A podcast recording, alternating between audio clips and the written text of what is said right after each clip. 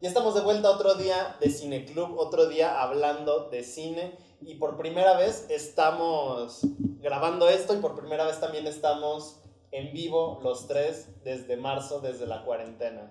¿Cómo están? Bien, bien, con muchas ganas de entrarle de una vez a la película. Al tema, ya sé, sí, hay que, hay que empezar. ¿De qué vamos a hablar hoy, Alan? No lo sé, ¿de qué vamos a hablar hoy, Mora? No lo sé de qué vamos a hablar. Carlos? Vamos a hablar Y de... de vuelta. Y de vuelta, ya sé. Vamos a hablar de Tenet, la última película que aún la pueden encontrar en cine, de Christopher Nolan. Este director que ha dirigido muchas películas este, Muy buenas, muy muy buenas. buenas. Batman Dunkerque. Bueno, Batman inicia. La trilogía de La Batman. trilogía de Batman, Dunkerque, Inception, Memento, Interestelar Y ya. y ya. Y, y otras más. Sí, y fíjate que como que mucha gente ha tomado a este director como, como que se vuelven muy mamadores. Como que, como que siempre hay dos bandos. Unos que dicen soy inteligente por verla y otros que dicen soy inteligente porque me burlo de los que se creen inteligentes. Ajá. ¿Tú de cuál eres? Yo, soy yo soy el tercero que dice, realmente es una película inteligente, pero no soy lo suficiente mamador y no me puedo burlar de los otros. Es como, como el tercer nivel, ¿no? yo creo. Pero bueno, este, esta película nos habla básicamente de, es una película de espías, ¿no? Es, de hecho, el protagonista es un agente de, la la CIA. CIA. Ajá. Y, mm, ¿cómo está? Hace una misión, lo van a, lo torturan Sí. y, este... Y descubren que es apto para el programa, para Sí. la misión subsecreta. Por soportar la tortura sin delatar. Sin a sus delatar a amigos, nadie. Que prefiere la muerte a delatar a sus amigos. Ese Ajá. es el. Y ya lo meten ahí al, a este, a este, bueno, misión o grupo secreto dentro de la CIA Para Que- que haga otras cosas. que se llama Tenet. Sí. Este, le dan lo que es el nombre Tenet y la... Y la señal. Ahí la verán. Ah, de hecho, este debería ser nuestro nuevo saludo secreto. Ay, sí. En vez de Wakanda Forever, Ya va a ser Yo quiero. Yo nada más ubico una vez en que se, usi- se utiliza Wakanda Forever. Tenet. en No, la se- película. No, ¿se- no, ¿se usa ahí cuando le Yo se lo explican? ubico una vez. por eso. No, se- son dos veces, según yo ahí, cuando recién quiere entrar a, que se cuela como a otras oficinas y se quiere colar a lo que es ya la zona donde tienen el programa. Y Ah, sí. le dicen, hey, ¿qué es eso? Y es como, ah, tiene, y ya todo el mundo, Ah, claro. Déjenlo pasar. Regálenle unas Y, otra, y cuando le vuelven a explicar a, ah, y cuando Robert Pattinson está explicando cómo es el tiempo y dice que se va entrelazando. Lo van a ver en la película. No, no, dice yo creo que lo más importante es cuando conoce a la mm, traficante de armas. También Que la traficante de armas Ah, dice, sí. there are many tenants in... Ah, no mames, ya ves, entonces lo usan un buen en la película. Sí, lo Yo nada más Bueno. Pero esto, de- esto es como Sí, medio, medio. Y básicamente este programa es... Es como cuando en la escuela, de repente tu maestro estaba explicando y se le soltaba hacer eso. Ah, sí. No, en la prepa, en la prepa, en la preparatoria, El este, eh, había, López, un, ¿no? ajá, había un maestro de, de matemáticas que señalaba así, ah, Ah, sí, sí. No, estos dos. Ah, Pero que le hacía como, a ver, tenemos tres, quitamos uno, nos quedan dos, quitamos otro, nos quedan Nos queda dos. uno. No, pero aparte señalaba. sí, Señalaba, o sea, tenemos que quitar esta X y resolver la Yo integral. creo que en el fondo nos Pero había mucha todos. gente que, o sea, pero hay mucha gente que señala con el dedo, in- con el dedo medio. Sí. Por ejemplo, Mora, ¿puedes apagarme esa luz? Ya sé, Mora, y después me sirve algo. Así es. bueno. Pero bueno, este, y básicamente este programa está como combatiendo a un terrorista y todos, el terrorista y este programa usan una especie de máquina que les permite viajar en reversa en el tiempo. Ujú. Irse para atrás. Invertir la entropía de las cosas. De las cosas, básicamente, ahorita explicaremos qué es entropía, pero Ah, sí, básicamente Porque sí. alguien inculto como yo no lo sabe. No son- y mencionan siempre la entropía ah, la entropía. Pero bueno, este, está protagonizada por John David Washington, ¿Y él quién es? es el hijo de Denzel Washington, es lo que Oh. Todo el mundo se quedó así porque es como, no inventes en qué momento este hijo de era 36 años ya no, ya, ya se, ya está ya actuando, o sea, el tiempo avanza muy rápido. Aunque ya está medio viejo.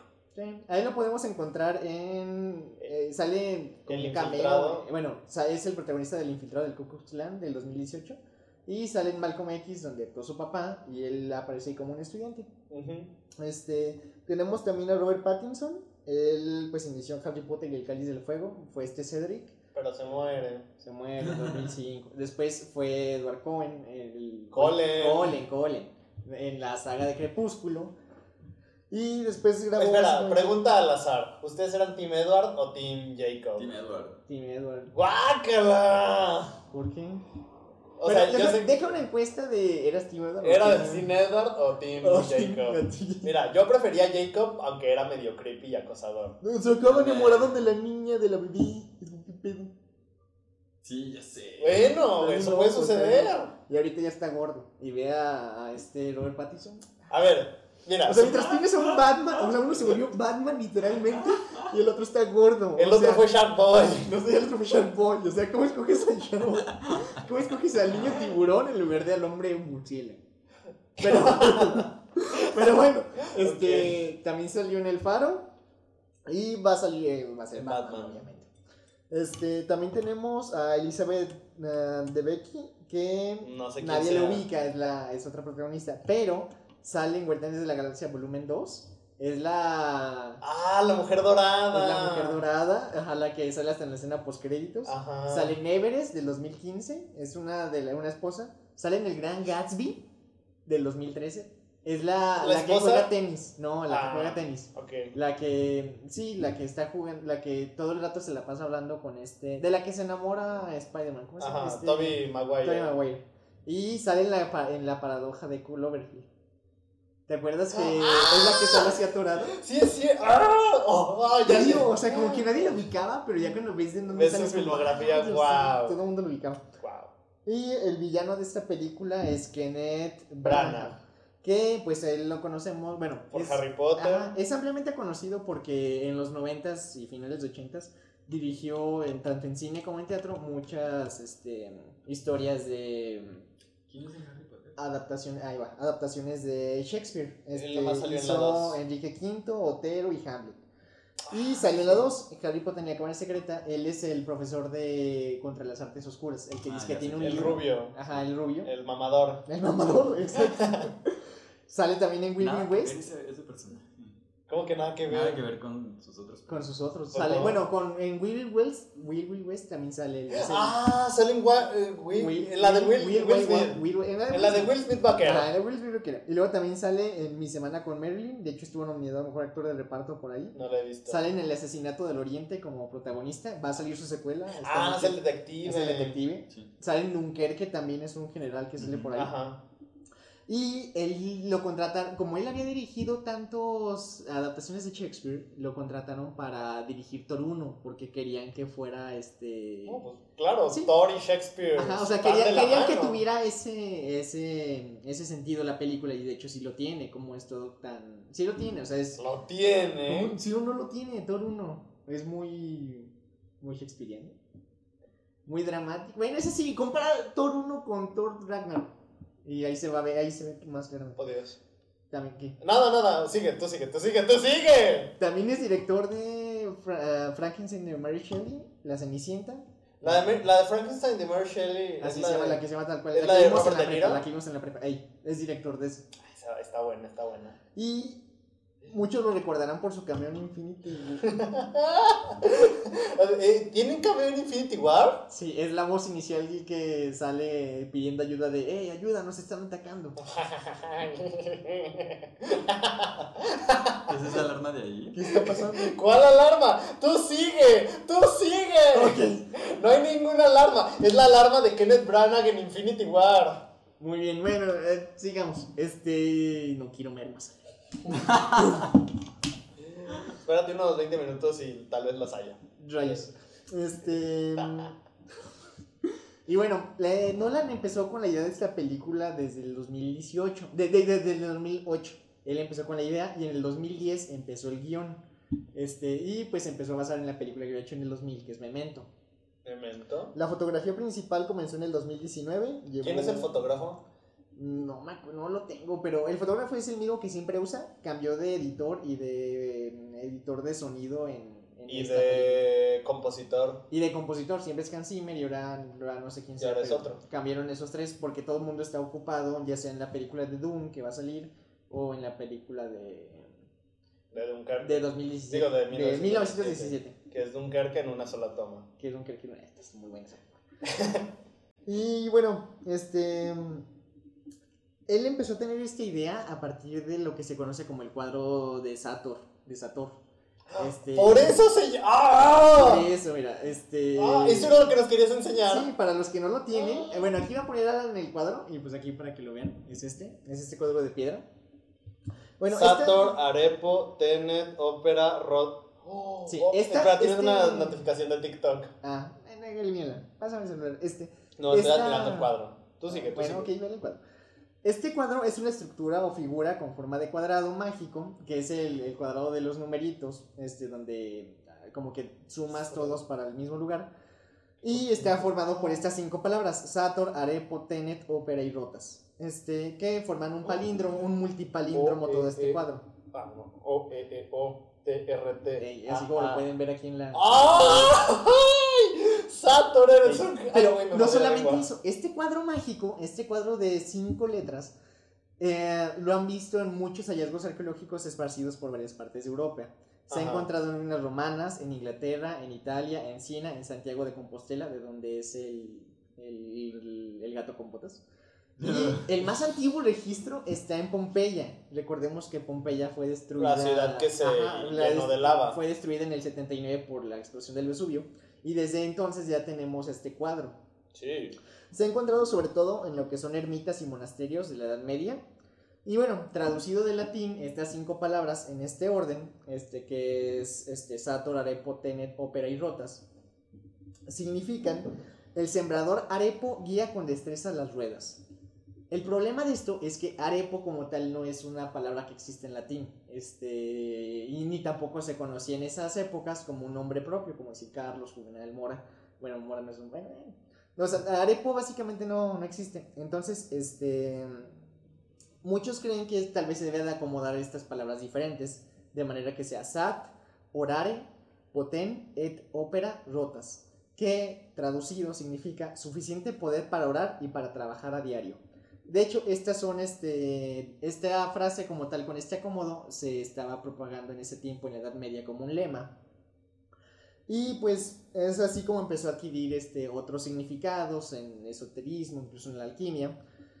Y fue cuando empezó a ser adoptado por lo que es este, la iglesia católica, los cristianos, y decían que Sator era, se, se traducía como sembrador, y lo relacionaban con el creador, con Dios. O sea, ah, Dios es el creador y sembrador. Entonces ellos le daban esta interpretación. El sembrador o creador, autor de todas las cosas, mantiene con destreza sus propias obras. Y este, sin embargo, este cuadro no solamente se queda aquí, es muy mágico, porque si mm, usan, reacomodan todas las letras, pueden escribir Pater Noster dos veces, formarlo como, de hecho ahorita pones aquí esta imagen, forma como una cruz y sobran dos, sobran cuatro letras, la 2A y 2O, y se acomodan de manera tal que ah, Pater Noster con la N en el centro y las A y la O puede significar el alfa y omega. Entonces, este... O puede significar Oa Oa. Como el Oa. Noa Noa. Como no, sí, claro. Pero no, yo creo que le daban la. Guau. Le daban la. Es la simbología del alfa y el omega. Entonces, pues, es, todo este cuadro ha sido muy. Es muy. Muy dudosa su procedencia porque tenemos que desde, antes del 79 ya Oye, existía y después fue adoptado me por los sorprendiste mucho, Badia. Sí. Fue este adoptado mucho. Felicidades a Carlos. Me- Amerita una suscripción. Un like, Un like. compartir. Y este, entonces este cuadro siempre es muy, ah, muy dudoso para la historia porque se ha usado muchas veces, no se sabe bien de dónde se originó y pues por todas la- las connotaciones este, tanto Sí. cristianas como esotéricas que tiene este cuadro. Y pues que es un cuadro mágico que realmente es un multipalíndromo. Ujú. Y bueno, dirán, esto aparte de que Tenet obviamente es el título de la película y el, el nombre del programa, Y del villano. Exacto, o sea, encontramos estas palabras en toda la película. Sator es el nombre del villano, Tenet es el nombre del programa, ópera es como inicia la, la Inicia en una ópera. Inicia en una ópera, en la ópera Rusia. Y Arepo. Arepo es el nombre del, del pintor falsificador. ¡Sí es cierto! ¡Oh! Es el nombre del pintor falsificador. Y luego, este... ¿No te del 20 al escuchar las palabras? ¡No! No, luego, luego, o sea, en cuanto lo vi fue como wow. Y Rotas es el, el nombre de donde guardaban las sí, obras es de arte. cierto, de, el que está escrito ahí en Sí, las paredes. incluso, o sea, lo mencionan como tal, lo guardan en rotas donde es donde guardaban las obras de arte, pero también en la en- hay una parte donde se van metiendo a un ascensor y ahí se ve rotas y así el simbolito que es todo como un como un este un espiral. Entonces, pues de en, este Christopher Nolan usó todo este cuadro para para ponerlo en toda la película. Ujú. Y bueno, como mencionaban también, este, como mencionábamos en la sinopsis, eh, la máquina funciona cambiando la entropía de lo que son De lo, las- la- del objeto. Ahora Pero, sigue, ¿qué es la ver entropía? Exacto, o sea, la palabra entropía es una palabra griega que significa evolución o transformación. En la termodinámica es una magnitud física que mide el grado de organización del sistema en equilibrio, Ujú. donde un macroambiente este, o macroestado está en equilibrio, pero el microambiente o microestado puede estar en diferente orden. Es decir, o sea, como que todo está, eh, si lo ves por fuera, todo está de manera equilibrado, pero por dentro cada partícula o cada participante o cada parte de lo que es este estado puede estar acomodado de manera diferente, pero a fin de cuentas todo va a seguir al final en equilibrio. Este, tradicionalmente mucha gente entiende entropía como desorden o desacomodo o caos, pero realmente no es así. Realmente ah, la entropía nos permite ver todas las posibilidades de ese microambiente. En este ambiente cerrado que está en equilibrio, las partículas de adentro pueden estar acomodadas de diferente manera. Es como por ejemplo una bolsa de canicas. Tenemos una bolsa de canicas y si la vemos por fuera, pues todo está como acomodado, pero por dentro las canicas pueden tener diferente acomodo. Es como lo que decían en la película de cambiarle la polaridad como a un positrón. ¿Eso? Nunca usan ninguna. Eso nunca, nunca mencionan. Estoy eso. seguro de que lo usan. No, estoy seguro. Mira, si lo usan en este momento, va a aparecer la escena de la película en pirata, obviamente, hablan. donde lo dicen. Donde lo A las tres. Una, dos, tres. De lo que hablan es de la, imposi- de la imposibilidad de saber la dirección de un electrón, porque puede ir en todas direcciones. O sea, los- es la, eso es el principio de... Sí, es el principio de incertidumbre de Sí. Heisenberg, eh, ¿no? Ajá. O sea, un electrón Puede estar en, puede Ajá. viajar en cualquier dirección y ya cuando lo detienes es cuando se ve en cuál dirección está. Es ver todas las posibilidades que puede tener. Pero antes de que lo midas, está, es- no es que pueda estar en cualquiera, sino que es ambas al mismo Ajá. tiempo. Ah, como el gato de Schrödinger. Sí. Ah, básicamente. Entonces, este, esta entropía se le conoce como desorden porque, por ejemplo, si tengo una baraja de naipes y la viento en este momento, lo más probable es que se desacomode, se desordene, que haya caos. Pero eso es porque es una probabilidad. También hay una probabilidad de que el ambiente y todas caigan de manera ordenada como las tuve. Nada más que es súper improbable Es que pase. Casi imposible. Puede pasar, pero es una probabilidad, es una de las Sí. posibilidades. Entonces, eso- Puede que al momento de lanzar la baraja de naipes se creen un millón de universos paralelos donde Sí. solo en uno sí caigan sí, de esa forma. Exacto. Entonces, por eso todo el mundo cree que la entropía es este desorden, pero realmente no, realmente son como es como la manera de ver todas las posibilidades de ese micro de ese microambiente. Entonces, este el, pero si hay cambio de entropía en algo que está ordenado o pasa desordenado, este es la, es como una manera en que podemos ver que efectivamente pasó el tiempo. Es como una manera de verlo, porque vemos que pasó de estar este, la, la baraja de naipes acomodada a estar desacomodada. Es como una manera en que los físicos pueden, de, pueden demostrar que efectivamente está pasando el tiempo, porque cambió esa entropía. Este, Ok. entonces, como tal, esta es como la cuestión. Muchos creen que cambiando la entropía no es como viajar al pasado. O sea, no es como decir, si estaban desacomodadas, eh, si estaban acomodadas la baraja y la desacomodo y regreso a que estén acomodadas, regreso en el tiempo. Y realmente no, porque realmente solo estás cambiando esa entropía. Estás este, reversi- re- um, estás Revertiendo, revirtiendo, revirtiendo. revirtiendo la entropía, pero realmente no estás revirtiendo el tiempo. Sin embargo, pues esto no está, no está como bien demostrado y por eso eh, Christopher Nolan usa ese huequito en la física para decir, ah, con esto puedo Ah. regresar en el tiempo. ¿Me puedes hacer un favor? Ajá, ¿Te puedes poner como inclinado así como yo? Para que la gente te vea. ah, bien. Y pues básicamente eso es la entropía y cómo este Christopher Nolan lo usó para Tenet. Para tener. Y lo usó bastante bien. Lo usó bastante bien, sí, está bastante bien. De hecho, este, estaba viendo que a la mayoría de, la perso- de las personas les gustó. A pesar de que hay como un grupo de gente que no le gustó porque tal vez no le entendió no es el- su estilo de película. Pero, por ejemplo, en Rotten Tomatoes, que de hecho también vamos a ver aquí, tiene, hasta ahorita tiene 72% de crítica y 76% de audiencia. Que eso es, eso es alto realmente. Hay muchas películas que llegan como a 30. Sin, y- em- más sin embargo, no es la. Así dice la bestia. Más sin embargo, no es la más alta de Nolan. Ah, no. ¿Cuál sería la más alta? La más alta, creo que en Rotten Tomatoes, es Interestelar. Mm, Lo cierto es que la ciencia de, De esta de, película. de- de la película, pues es cuestionable, ¿no? Sí. Pero funciona, o sea, digo, a fin de cuentas habrá películas con dragones y tal, y pues si aquí aceptas las Ajá. cosas es que, te que- propone, está padre, ¿no? Mira, mientras te justifiquen bien las cosas de acuerdo al mundo que te están presentando, Sí, o sea, mientras tenga lógica Sí, interna la película, todo está O bien. sea, yo creo que sí se le puede, se puede hacer varias revisiones de la ciencia detrás de esta película, pero a fin de cuentas el hilo narrativo yo creo que está muy bien Sí. llevado. Porque además, como es un espacio inexplorado, realmente, Ujú. quién sabe si realmente pasa. Que eso. además es que es muy padre porque es un, exacto, es inexplorado, es, es innovador, es Sí. una- sí sigue siendo, yo digo que sí sigue siendo de viajes en el tiempo, pero bueno, es una perspectiva diferente de Mm. los viajes en el Es que tiempo. es de sí, viajes en un el viaje tiempo. literal. Están viajando, están viajando en el tiempo. Porque, y bueno, dentro de este viaje en el tiempo lo que conlleva es que tienen que usar una mascarilla con oxígeno también inverso. Porque. No El- tanto porque el oxígeno, como que, sino por las presiones. La porque el presión. oxígeno, o sea, pasa como de un estado de mucha presión a baja presión. Ajá. Y como están en reversa, no podría pasar, entonces no pueden Es respirar. como si hiciera esto, pero ya cuando están en reversa hacen esto. Ajá, entonces no puede entrar el aire. Por Mira eso mi tienen que tener- sincronicidad.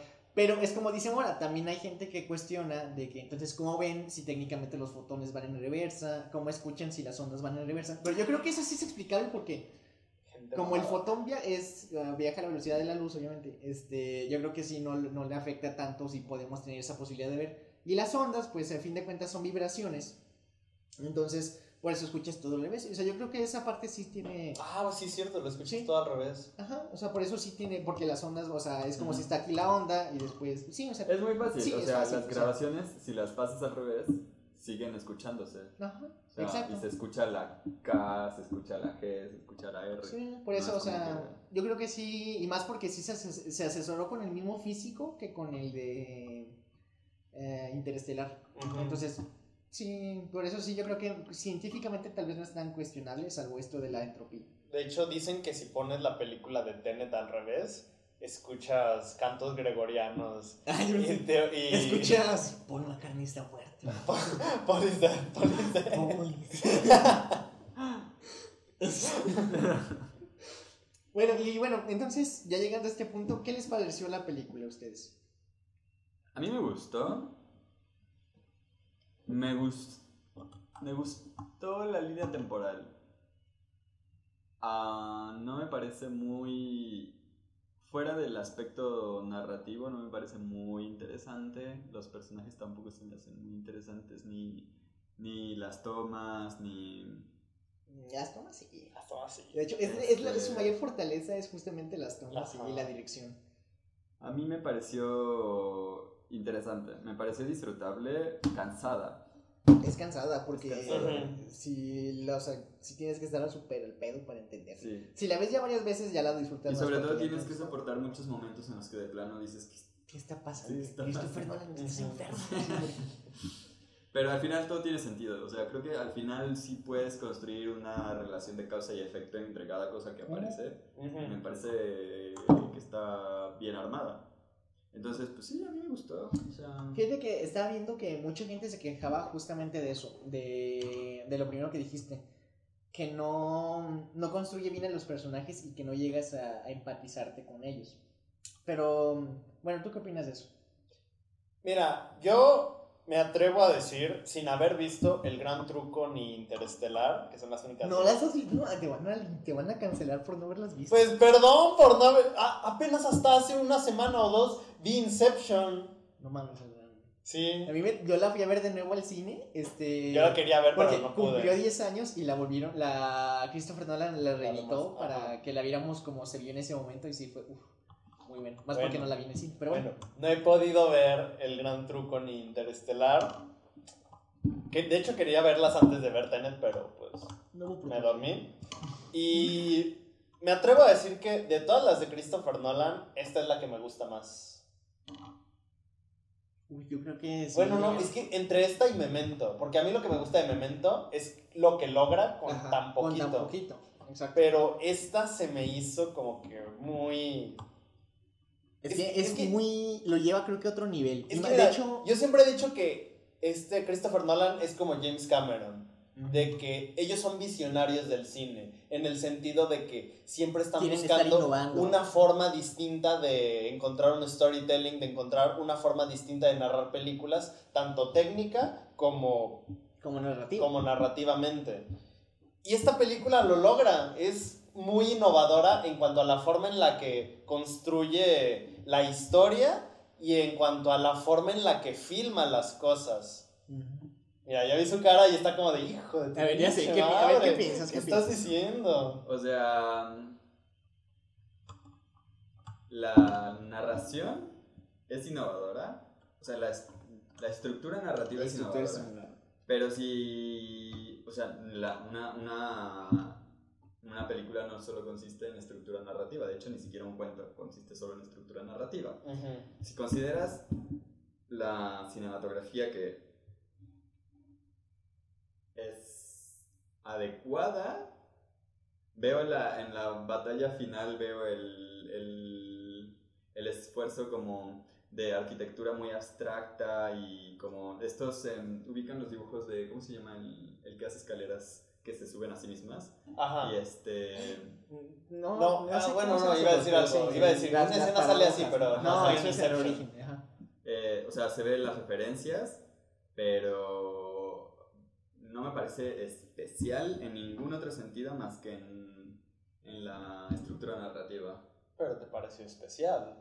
La estructura narrativa. Sí. Pero una película no consiste solo de estructura narrativa. Ujú. Ay, O sea, pero aún así, no puedes decir que... A mí no me parece una película especial.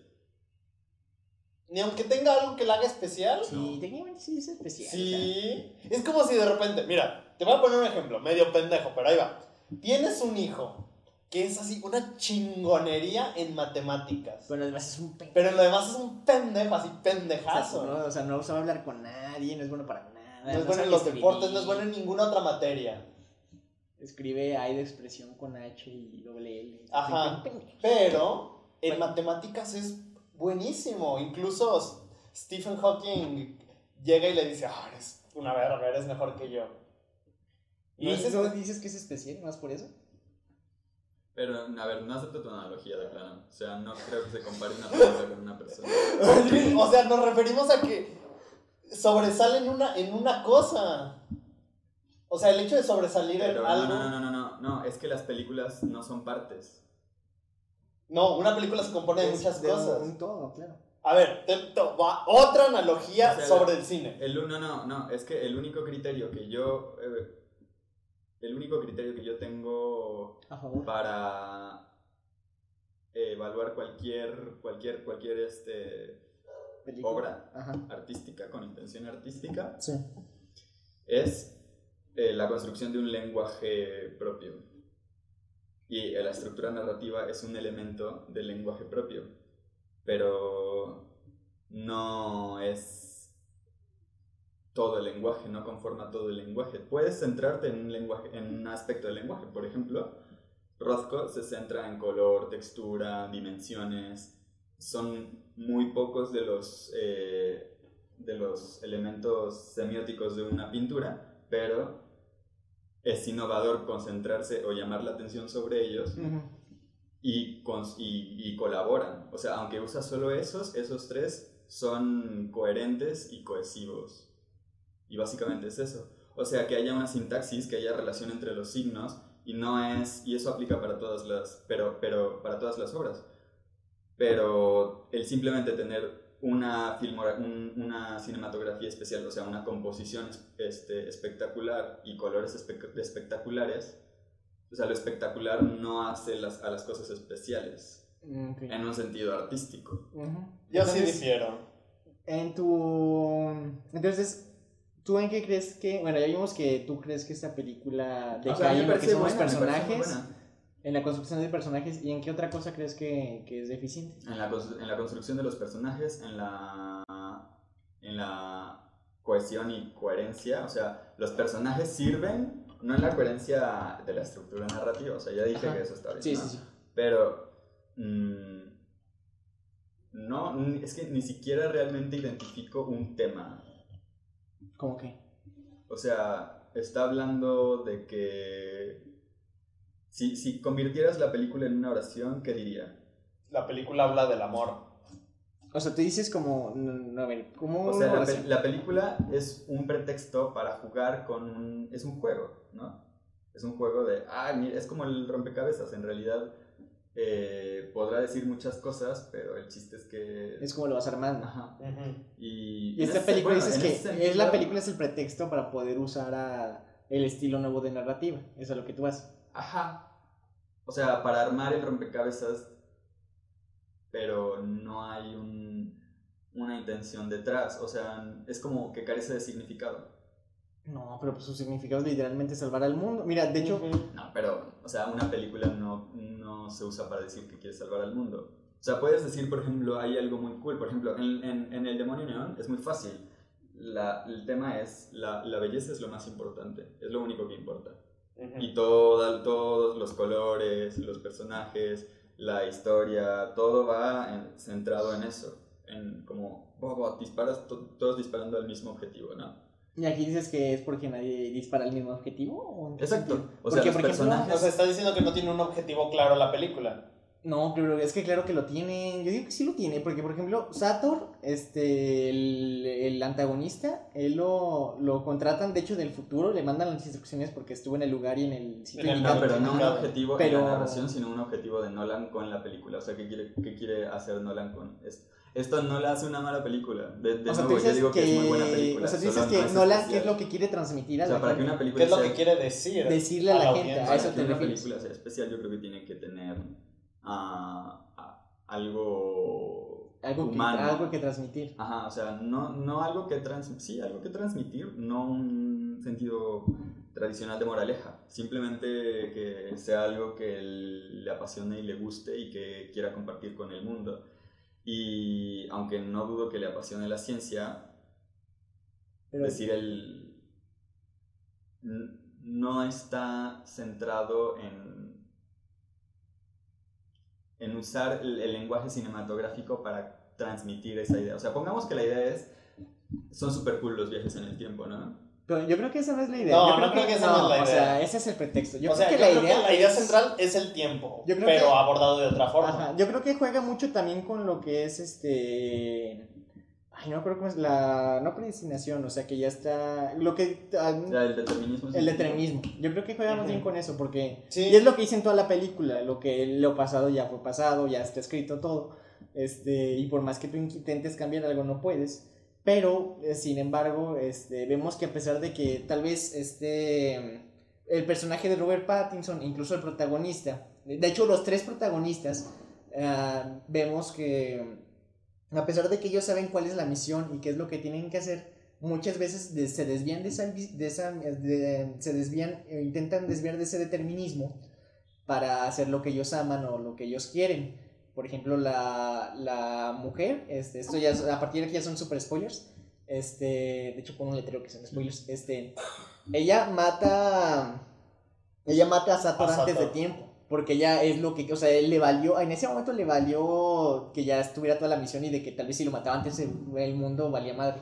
También este, vemos am, cómo el protagonista, a pesar de que su misión no tenía nada que ver con salvar al, al niño y a la otra protagonista, se empieza a desviar de como de la misión para intentar salvarlos. O sea, él nada más, él nada más ocupaba en sí a la mujer para, para llegarle a Sato y ya. Pero él empieza a preocuparse por ella. Y este Robert Pattinson, igual, él tenía su misión y es cuando incluso en la, en la pelea final se, se desvía, que hasta el resto del equipo le dice, "Ey, ¿a dónde vas? Y él se desvía por la camioneta, avienta el de este, incluso dice, ay, demonios, y empieza ah, como no, demonios en el sentido de, de ya que voy a acelerar para salvar a- al, al protagonista Ah, y, al, Denzel. y al otro. Ah, de hecho el otro es este Eh, Aaron Taylor Johnson. Aaron Taylor Johnson. Que él es Quicksilver, este, y sale en Ana Karenina y no, no la van, no- yo tardé en reconocerlo. Que se volvió más guapo Se ve todavía. más guapo todavía. Yo, cada película se ve más guapo. Bueno, entonces también se dice, entonces yo creo que tal vez esto es lo que nos intentó transmitir Nolan, que Tú síguele, tú síguele, aunque la pantalla esté negro. Sí, termina. Y ya esto que se arregle. con- Sí, yo Sí, pensé mira, que- además ya llevamos, ya llegamos a los 30 minutos. Ok. Sí, entonces yo pensé que este que Nolan iba a de que esto es lo que quiso transmitir Nolan, de que a pesar de que ya están ya estamos determinados y que siempre hay un objetivo mayor, ah, siempre queremos este Es hacer lo que verdad. queremos. Es verdad, aunque mira, ya como último comentario, yo creo, te- les propongo lo que a mí me habría hecho, el tipo de cosas que a mí me habría hecho pensar que es especial. Por ejemplo, la, la tablilla que nos mostraste de Sí. por ópera, Ajá. Tenet, eh, que eso lo hubiera utilizado, pero más que de manera, a manera de simples referencias. O sea, más que, ah, mira, aquí aparece esta O sea, que, de... que lo hubieran usado como un objeto o mágico sea, que tuviera un significado. Ay, que no, lo hubieran sé. usado- Yo no siento que habría sido como darle demasiadas cosas al. No que lo hubieran usado como un objeto, es que nunca es demasiado. Sino como darle este misticismo, ¿no? No, no de darle el misti- no tiene que aparecer el objeto, simplemente que, por ejemplo, si, si el chiste de la tablilla es que se puede leer, eh, que es un, que es un palíndromo, pues no sé, el tipo de cosas como, o sea, va a ser, es, un- es muy simple esto, ¿no? Pero que tengan que ir a un lugar, ir, pa, pa, pa, pa, pa, y luego de nuevo, como revertir el orden, porque las piezas se leen en ambas, o sea, si lees la oración completa, está, en algún momento lo, lo estás invirtiendo, ¿no? Pero Ajá, eso lo pero hicieron en la realmente escena del es- Realmente aeropuerto. eso es toda la película. En toda la Ajá. película se pasa en que regresan por donde mismo. Sí. Porque, eh, o sea, cuando recién empieza es cuando, cuando recién le dan al protagonista la misión de ir con este...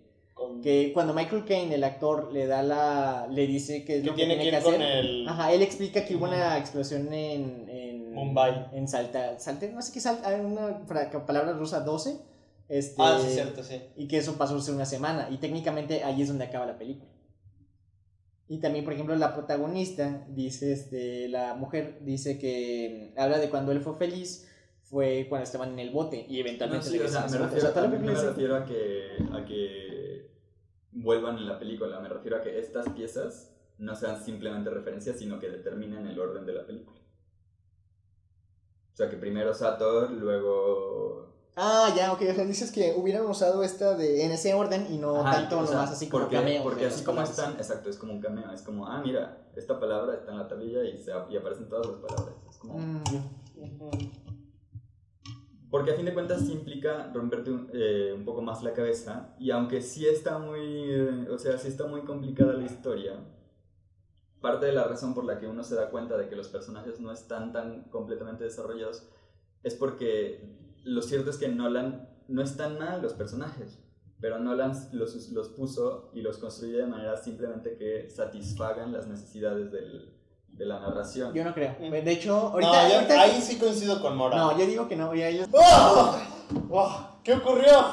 Ah, seguramente cambiamos de cámara. Ah. Ay, odio cuando esto pasa. Sí. Bueno, ¿en qué estábamos? Ah, sí, les, les iba a comentar por qué no, no creo que los hizo los, los personajes solo para desarrollar la historia. A ver. Yo creo que a cada uno sí le da como un diferente como propósito. O sea, no solamente, o sea, todos tienen en común lo que mencioné hace rato de que como que dejan la misión principal por hacer lo que ellos quieren. Este, pero por ejemplo, tenemos al protagonista que de hecho de él ni siquiera conocemos el nombre y yo creo que es porque al final de la película ah, Nolan quiso dar y sí transmite como darle cierto misticismo a este personaje, porque es cuando se descubre que es él el que to- toda la película es por él, porque toda la línea temporal de la película es una, una operación en pinza, una táctica en pinza temporal, De pinza nuclear. una es una pinza temporal este de Ah, ¿no era pinza nuclear? es muy gracioso. es una pinza, era una pinza temporal guiada por él. Entonces, de hecho, hay una parte en la película donde la, la traficante de armas hindú le dice que tú no eres el protagonista, tú eres solamente uno de los protagonistas. Pero al final, él antes de matarla, le dice, de hecho, sí, yo era... Sí, yo- yo era el- Aunque está yo era el, extraño que yo la- era el Yo era una protagonista. pistola. Eh, lo, que, lo que me parece más Los dos extraño trabajamos es que para él diga que él es el protagonista. Ajá, por Es eso te como, digo que... "What the fuck, ¿por qué?" Pues sí, porque No, a fin de cuentas él fue el que crea Porque, Tenet. porque alguien en la vida dice yo soy el protagonista. No, Pues es porque... soberbia, ya sabes cómo. Pero es porque lo. Es porque. Es porque este. Porque la hindú le dice, le dice que él no es el protagonista. Exacto. No, él le dice, yo soy el protagonista. Ajá. Pero Y la hindú le dice primero, tú no eres el Y protagonista. después la No, no, firma no, así no, como. no. Sí, sí, sí, No, sí, no, sí. no, no. Sí, o sea, No, él- no, él- no, él espera, primero espera, les dice- espera, espera, espera. Cuando le está pidiendo, cuando va a contactarla y le dice, oye, ¿por qué nos atacaron? ¿Tú les hablaste o qué? Y, dice, y que ella le dice como, ah, entonces ya se resolvió, no se tiene que hacer nada, ya. Y él le dice, no, tenemos que hacer más cosas y no sé qué. Yo lo puedo resolver, yo soy el protagonista. Pero el protagonista de la misión. O sea, no se refiere al protagonista de la película. obviamente. Está raro. a eso- Bueno, está raro, pero yo Aunque creo puede que que sí. exista una metaescritura. ¿De qué? No hay, un, No, no hay le di condiciones. fondo, No ¿verdad? hay condiciones para...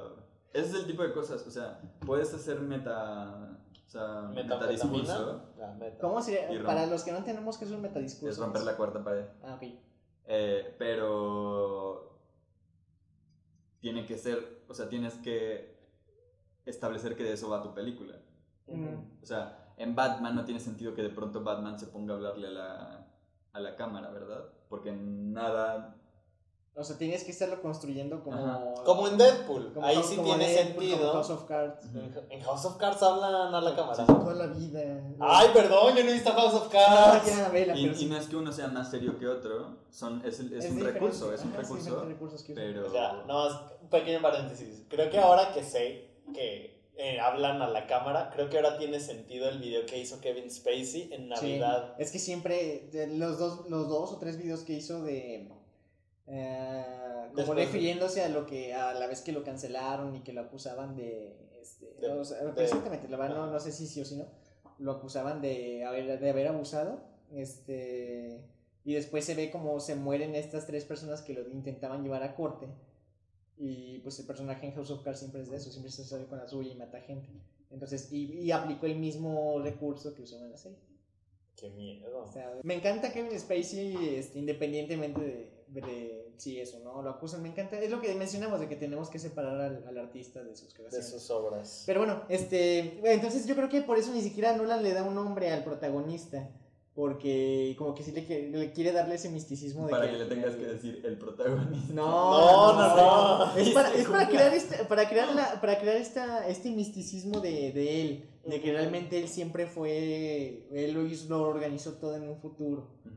Este, y por ejemplo tenemos a Sator, que mm, él también, él siempre se veía como, él tenía siempre esa megalomanía, incluso él dice que él mismo es el creador, y de hecho Sator, como recordamos, era, significa sembrador, y después la iglesia cristiana lo, lo, lo adoptó como si fuera creador, Ajá. y así se llama el personaje, y realmente él es, él es lo que dice antes de que se muera, cuando está hablando por teléfono, antes de que salven toda la película, él está diciendo eso de que de que a él lo tienes que ver como un creador porque él puede destruir el mundo y la realidad cuando quiera. Cuando él quiera. Ajá, entonces, pues, todo- y si te fijas todo el tiempo él, él tronando los dedos hace lo que quiera, mueve lo que quiera y todo el tiempo parece que él tiene el control de la de la película porque dices él ya maneja súper bien el viaje al pasado. Se ve por ejemplo en la, en la escena donde roban el uno de las nueve piezas del Ojivas. un- No, no, eh, ¿cómo, ¿cuál es la palabra? una de las nueve piezas del, No, espera, es del algoritmo. Ah, algoritmo, esa era la Una de las palabra. nueve piezas del algoritmo, como la roban, este, y cómo se ve que al final hagan lo que hagan, Sator se lleva, Sator sale con la suya.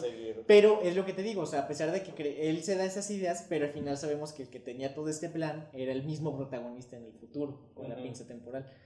Y la protagonista que realmente ya solamente quiere, este, a ella, Quiere estar salvar- feliz con su hijo. y salvar a su Es que en Que realidad, en toda, realidad la es película, Robert toda la Pattinson, toda la película es una doble pinza temporal, ¿no? O sea, Ajá. Sator cree que por estar adelantado en el tiempo, él tiene la ventaja de la pinza temporal. Pero no, realmente la Tenet pinza está temporal- más adelantado en el tiempo Exacto, y o sea, se va más atrás y tiene una te digo, más o sea, grande. Ajá, que- exacto. Yo digo que sí, así construyó él tardó 8 años en hacer el guion. Obviamente, este, desde el 2010 lo empezó, es lo que dije Bueno, pero también estaba haciendo otros guiones. Ah, sí, pero te tardas un chingo. O sea, yo digo que lo hizo a propósito el... O sea, nosotros, noso- que nosotros vemos que no construyó los personajes, pero yo digo que los construyó de la manera en Yo creo que los construyó como quiso. Yo, yo, yo creo fervientemente. Bueno, Y es lo que digo, Pero yo sigues diciendo que los construyó simplemente para que tuvieran un Ajá, Y propósito yo digo que no, historia. yo digo que los construyó para eso, para indicarnos como lo que es como O sea, como eso, de que realmente el, protagonista es el que llevaba todo, es como, a fin de cuentas es el, este, como que en él fluye todo, este, y eh, tenemos al villano que él cree que es el que controla todo, pero no. Y a fin de cuentas tenemos también a la, a la otra chica que ella realmente no le importa quién esté, quién, quién vaya o quién no, ella solamente se preocupa por su sea, al final creo que sí veo, ahora que lo mencionas, una contraposición entre quienes lo quieren todo para sí, porque él, Sator sí dice como si no te tengo... Si no tengo, si yo me voy a morir, porque Saturn Si no- tiene le de dice, si no te tengo yo, no te va a tener nadie. Sí, ajá, Sato tiene cáncer de páncreas y se va a morir, es como si yo no tengo al mundo, nadie lo va a tener. Nadie lo va a Que, tener. de nuevo, también es una frase medio absurda y eh, que cuando la dijo es como, ¿ese es el villano? Ay, no es cierto, No es tiene cierto, nada de villano. absurdo. Pero después, este... Hasta viaja al pasado donde fue feliz para suicidarse y Es que es, matar a es todos. medio infantil, pero... Sí, es bastante Ajá. Es este... Pero porque si Megalomanía. infantil es malo. No, no, no, porque así lo consiguió Pues con porque megalomanía. No me parece un personaje infantil muy interesante. El punto es ah, eh, que está bien, o sea que al final te das cuenta de que aunque es medio rara la frase, Nolan lo pensó ya en el final, en el clímax, donde sería como... Pero bueno. Fíjate que a mí toda la escena, toda la secuencia del desierto. ¿Qué pasó? No, quería ver si se Es que los dos miraron Que al quería ver mismo si se tiempo. quedaron. Toda la Este, secuencia del desierto, De la pelea final. que de la pelea No final, es cierto, es porque es la ciudad donde pasó el accidente nuclear. pero es un desierto a fin y al cabo. Ok, va. Toda esa secuencia, cuando terminó y ya ocurrió todo, yo me quedé pensando, ¿y entonces ahora dónde van a ir? Porque realmente yo pensaba, neta, esto es el final. Yo me esperaba algo mucho más grande. Va- grande que una pelea donde hay cuatro bandos, dos de ellos van en reversa. Son loquísimos, eso. Te quedas, ¿qué- cómo- cómo- De verdad, yo sí me esperaba algo ¿cómo, distinto. ¿Cómo grabó esa madre? O sea, está... O sea, sí, sí, reconozco todo eso, pero en verdad yo como sí que... me super emocioné en la pelea. En por términos de lo- magnitud se me hizo muy... Porque técnicamente, o sea, es lo que se ve al inicio. Unos van llegando apenas a la emisión y ellos Y ven cómo van ya se están, no, cómo se Bueno. están yendo y es como, wow. O sea, pensar toda esa pelea es un pedo. Pero bueno, a mí no ¿qué me es? sorprendió eso, la verdad. A mí tampoco me hizo así como, uh, la- Bueno. Y luego, Alan. Ah, pues nomás quería decir eso. Ah, no, pero te ¿qué ibas a decir de que iban a seguir después o qué? Decir quién es. Estabas diciendo que tú te quedaste pensando que a dónde iban a ir después. y- Exacto. Pero sí viste a dónde fueron después. Sí, sí vi eso, pero yo me quedé pensando como de, pues... O sea, te da otro microorgasmo mental, bueno, o sea, que se veía muy, aunque se veía muy predecible, que es cuando este Robert Pattinson le dice, ¿que no te das cuenta? Tú me contrataste en el futuro. Oh, Eso, no eso fue como de... Y le dices como, ¡guau! Tú planeaste toda la pinza, toda, todo esto es pinza temporal, como no Ajá, mames". sí, todo eso fue como de, ¿qué? ¿What? ¿En Oh. serio? ¿Pero no te lo esperabas? Porque Sí, te lo esperaba. Bueno, O medio, sea, o sea, sí, medio te lo Robert esperaba. A Robert Pero Pattinson te iba vez- dando muchas señales como de que venía caminando. Pero tú te esperabas que Robert Pattinson fuera el niño.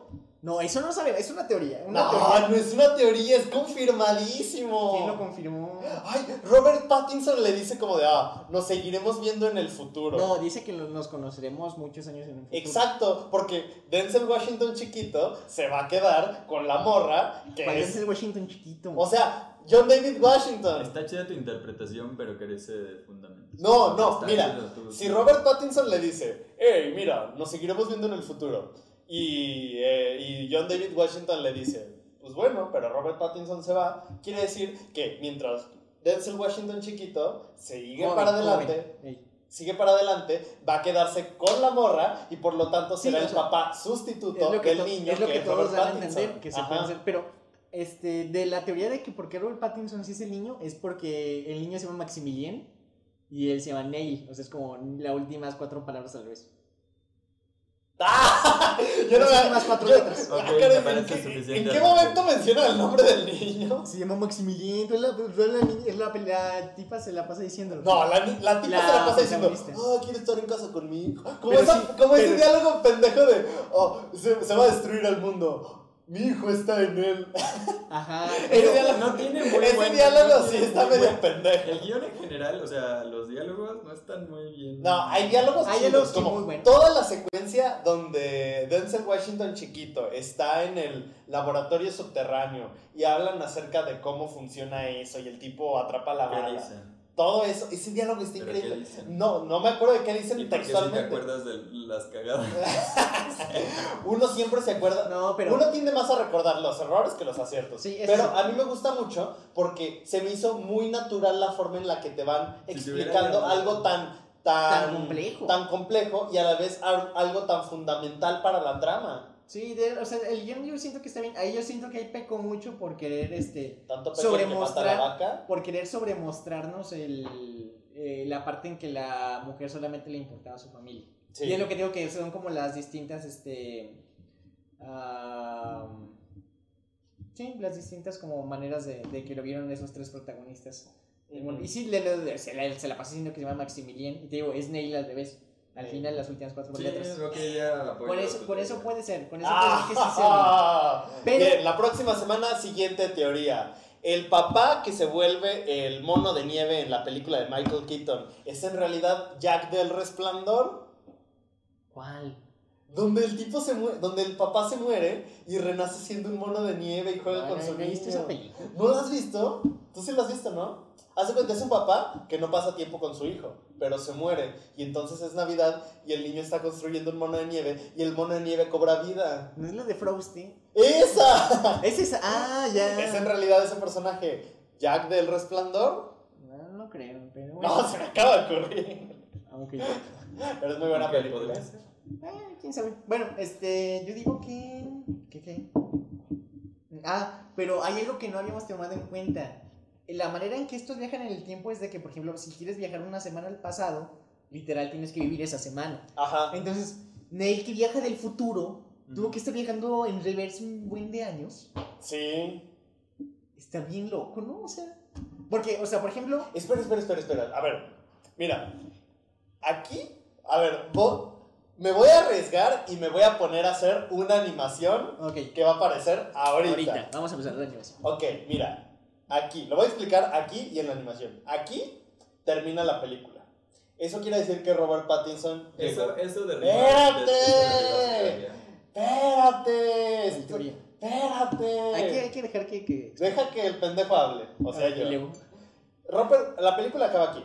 Entonces, Robert Pattinson tuvo que haber vivido hasta acá. Eso quiere decir que tuvo que regresar hasta acá para poder vivir hasta aquí de forma bien. No, menso. Ah, caray. Robert olviden la Pattinson- animación. Robert Pattinson nunca supo este. O sea, es la misma línea temporal. Robert Pattinson no vivió esos mismos sucesos dos veces. El que los vivió una vez, de hecho, nada más fue este fue el protagonista, el hijo de Denzel Washington. Él cuando llega al futuro es cuando le explica a él como lo que va medio a pasar.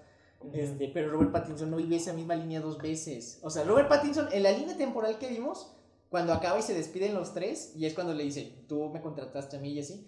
Según tengo entendido, él se va a esconder la, una de las tres piezas que las dividieron, Ajá. que contienen a su vez tres piececitas. Este, la Dani la esconde y después tiene que regresar él al punto de la explosión para, Para hacer lo que, para, para salvar, para abrirle la puerta al protagonista y al otro, al guapo. Y... ¿Quién es el guapo? Ay, Ah, sí, ya, ya me acuerdo, ya me acuerdo. Que el ellos guapo. no, pueden pasar y venga, hay un cadáver. Pero ese es, ese es Robert Pattinson. el cadáver es Robert Pattinson, Ajá. porque se ve ahí la, la, la- monedas la chinas. moneda china y el listón rojo.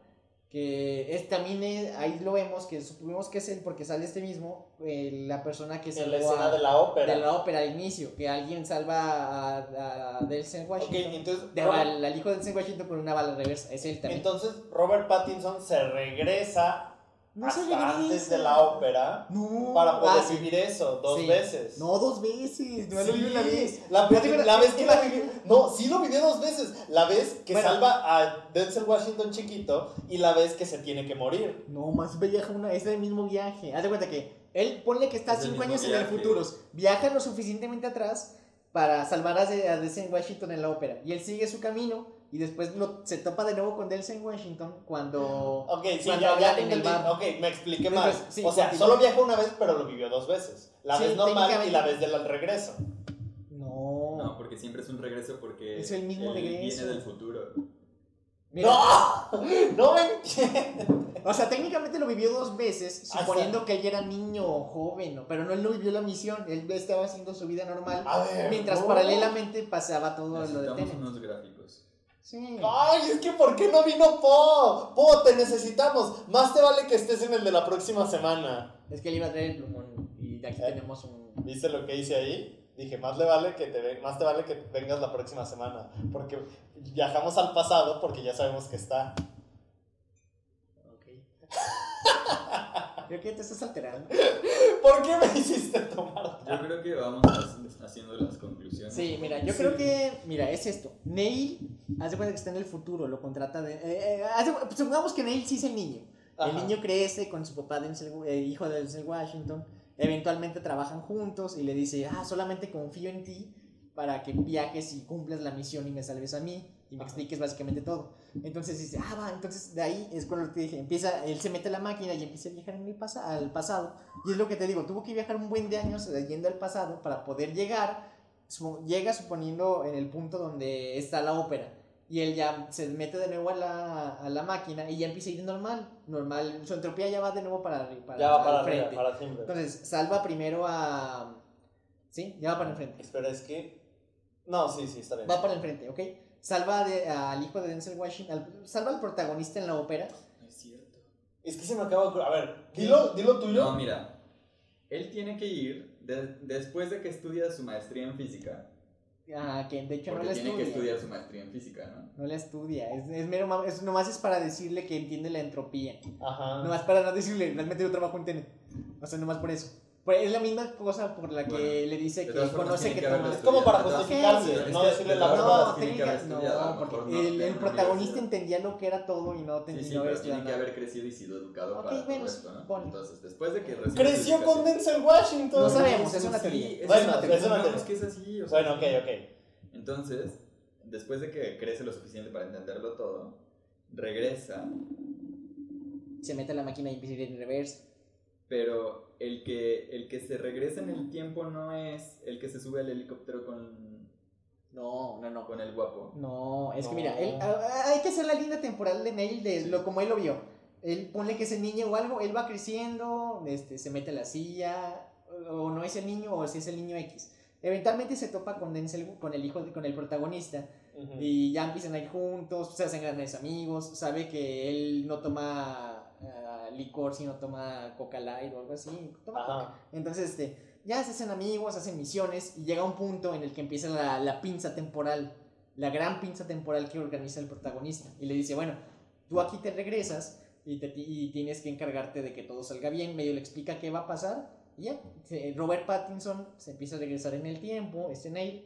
Y él, él va viajando al pasado todo el rato, ¿no? Va en reversa todo el rato. Hasta que, años, no sé, hasta que eventualmente llega al punto de la ópera. Y él ya se mete de nuevo a la máquina y sale este. Y ya va, su entropía ya va. Y ya va para adelante. Sí, ya va para adelante, como todos. Entonces ya va para adelante, salva al protagonista en la, en la ópera. Y ya como que se pierde un ratito. El de la ópera continúa toda la línea temporal que vimos. Y, Y es cuando, se encuentran es cuando- de nuevo ajá, es previo cuando- a la India, a la hindú. Ajá, es cuando él ocupa gente que conozca ahí en la India y es cuando dicen, ah, tenemos a alguien, tenemos a Robert Pattinson. Y ya. Se Robert encuentran- Pattinson, ¿qué no está filmando ¿Qué está Batman? No, todavía no. Es. Ah. Y ya empieza la línea, toda la línea temporal que vimos, ¿sale? Se- llega toda la película hasta el helicóptero. En el helicóptero, al final es cuando desarman al- a las nueve piezas en tres grandes piezas. Ajá. Se le da uno a cada quien y se va Robert Pattinson con el guapo.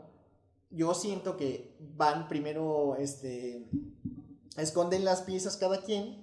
Después Robert Pattinson se vuelve a meter a una máquina, regresa en el tiempo y regresa al punto de la explosión.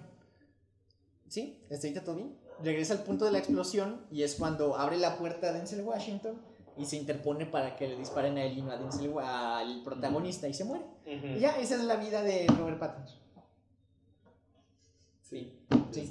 Coincido. Ujú. bien. O sea, es como...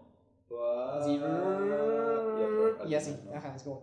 eh, Pon aquí, pon el gráfico. Esto no lo voy a animar. Bueno, Esto sí el es gráfico mucho básicamente pedo. es este. Bueno, lo ven de acá por acá. Es como. Y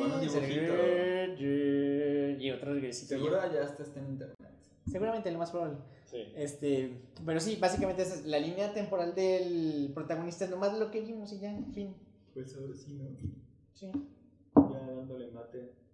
Sí, Mate, básicamente. Como la bebida argentina. Básicamente esa es la. Ah, y lo que todo el mundo tenía duda. Sator no es contra. O sea, Sator del futuro, del, del presente de la película, le ayuda a su Sator joven mandándole oro y como instrucciones. Ajá. Eso es falso. Eso no sé si es falso. Tal vez sí le mande dinero, pero realmente los que contratan a Sator sí es una organización del. Es ah, es que algo de- toda esta muy película. futuro, muy, muy al Ah, futuro. toda esta Ajá. película se supone que una doctora, bueno, se descubre la manera en cambiar la entropía. Una doctora usa esa manera de cambiar la entropía y básicamente Esto en hace. el 2500. Sí, no sabemos Sí, bien en el futuro. Y esta doctora hace un eh, algoritmo, que es la, esa, ma- esa máquina, que básicamente puede regresar todo en el tiempo. Y esto porque el planeta en el futuro, por el cambio climático... Nomás grabé, nomás grabé. Ah, ok. Este, la, la doctora... ah, ¿Desde cuándo no, se detuvo, se detuvo. Ah, luego, luego. No cortaste tanto, pues. No, pues no sé a qué hora se cortó. Yo creo que hace, que- hace un minuto o dos. Ok, bueno, tenía- tienes que saber tiempo. Este, la doctora en el la doctora... Tú sigue hablando, yo veo la cámara. La doctora, ah, la doctora en el futuro hace ese algoritmo para regresar como todo al pasado, pero es porque el futuro, por el cambio climático, es lo que explica Sator de que los, el sol los está quemando, los ríos se secaron. Ya Estaba se llenó la memoria de mi teléfono. Ya hay que concluir así sin nosotros. Ok, sin video, ni modo. Este, este, ah, entonces encuentra la manera de volver todo al pasado, pero lo descubre que si cambia todo al pasado, realmente se destruyen ellos mismos y se destruye la humanidad. Entonces, aquí como que se hacen dos vertientes. Un grupo, de la, un grupo que se va con la doctora y le dice, no, no queremos destruir el mundo, a una oportunidad, o no sé, X. Y son los que hacen Tenet, bueno, los que, como los buenos. Y otro grupo malo que es como, no, sí tenemos que destruir todo el carajo y esperemos, todo para que y esperemos, todo lo- y esperamos que los nuevos humanos lo hagan bien. Y básicamente ellos son los que contratan a Sator, le dan instrucciones y todo, contratan a Sator porque saben que él estaba en el accidente ruso y es ahí como... Ah, y la manera en que mandan las cosas al pasado, simplemente las, las meten a la máquina, las entierran y ya dejan que viajen solas al. Ujú. Y ya contratan a Sator, Sator hace ese, pero Sator le da cáncer de páncreas y aprovecha para destruir al mundo cuando él se muere. Porque pues si no Sí. lo tiene él, no lo tiene No nadie. tiene nadie, aprovecha. O sea, eventualmente Sator iba a destruir el mundo, pero aprovecha eso. Eh, revertir la, ¿Por qué rever- revertir la entropía de todo el. O sea, del planeta o del universo? No sé, No. tal vez del planeta. Porque si reviertes la entropía del universo, lo que pasa es que po- poco a poquito todo se va volviendo a, A hacer a- al. al inicio. Big Bang, ¿no? Ajá. Sí, Todo va desde Eso, esto a eso no esto. suena tan mal. De destruyes todas todo. formas, no lo hubiera. Destruyes No, todo. O sea, sí, no, lo hubiéramos visto nada. O sea, nomás lo reinicias.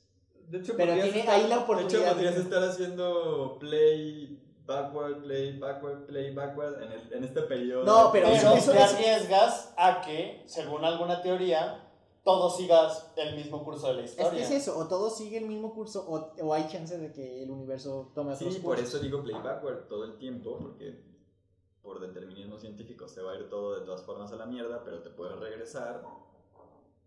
Y antes de que antes de que lleguen los dinosaurios le pones que ¿sabes? Mm, puede ser.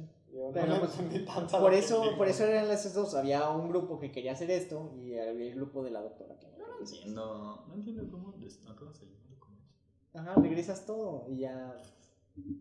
Porque incluso lo explica Robert Pattinson que si muchas cosas se empiezan a regresar a, hacer, a revolver su entropía, también esto hace que explote el universo. O sea, ellos lo dicen como que explota el universo.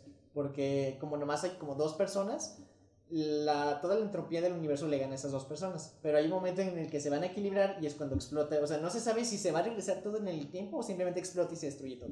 Ujú. Entonces, básicamente esto. O sea, entiendo el punto de que aunque de que si vas en reversa, lo único que va a pasar es que sigues existiendo, pero en reversa y no puedes llegar a un punto en que lo evites. Ajá. O sea, pasa lo que pasó hace 5 minutos, pasa de nuevo. Sí, pero Y- hay un y- punto y en el que deja de ver la máquina que te revierte y ya, Ajá. vales ma- Bueno, Ajá. Técnicamente Sí, o sea, hasta que tú te mueres, hasta que tú exacto, te te mueres. mandas al carajo. sí, Pero, pero, lento. ajá, pero cuando te cuando revierten todo en el pasado, este es el miedo porque al revertir al usar ese algoritmo hace que todo el mundo vaya en pasado y es cuando puede explotar el universo. Ujú. Ujú, básicamente. Pero bueno, entonces ya para concluir. Ya para concluir, Eh, me gustó, me gustó. vean. Es muy Creo buena que a todos película, nos yo creo que es sí. muy buena. Pero fíjate que no sé qué tan bien haya sido que la hayan estrenado, porque hacerla es la película más cara de Christopher Nolan, le costó 250 millones y hasta ahorita solo lleva igual 250. Yo no creo que ni siquiera llegue a igualar lo que le costó. No, porque decían que, que lo que le costó, que para que ya hubiera ganancias tenía que pasar como los 400 millones y lleva 250 o, o entre 250 y 300. ¿Millones?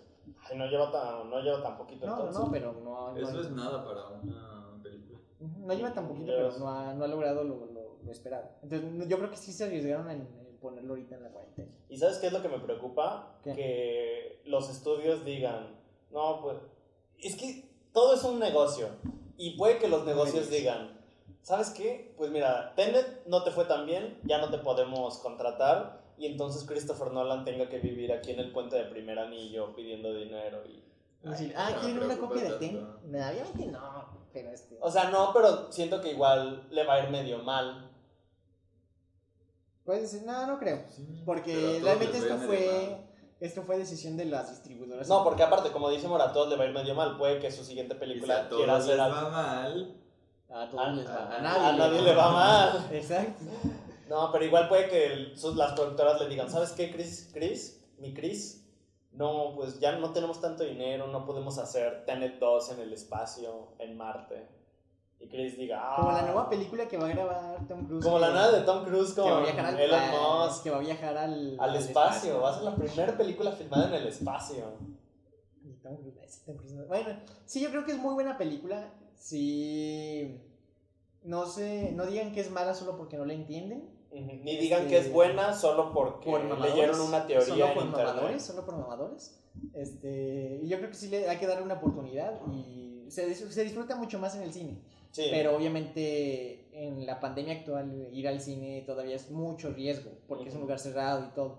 Pero si se toman las medidas necesarias cada quien, incluso si no come y no se quita el cubrebocas o careta o mascarilla, Ujú. este, mm, podrían ir, pero sí Afortunadamente, nosotros cuatro tenemos cada uno en su casa una sala de cine personal y pudimos pagar obtener... a los distribuidores. Ajá, para que nos dieran una copia de Tenet y así la vimos. así ya lo vimos.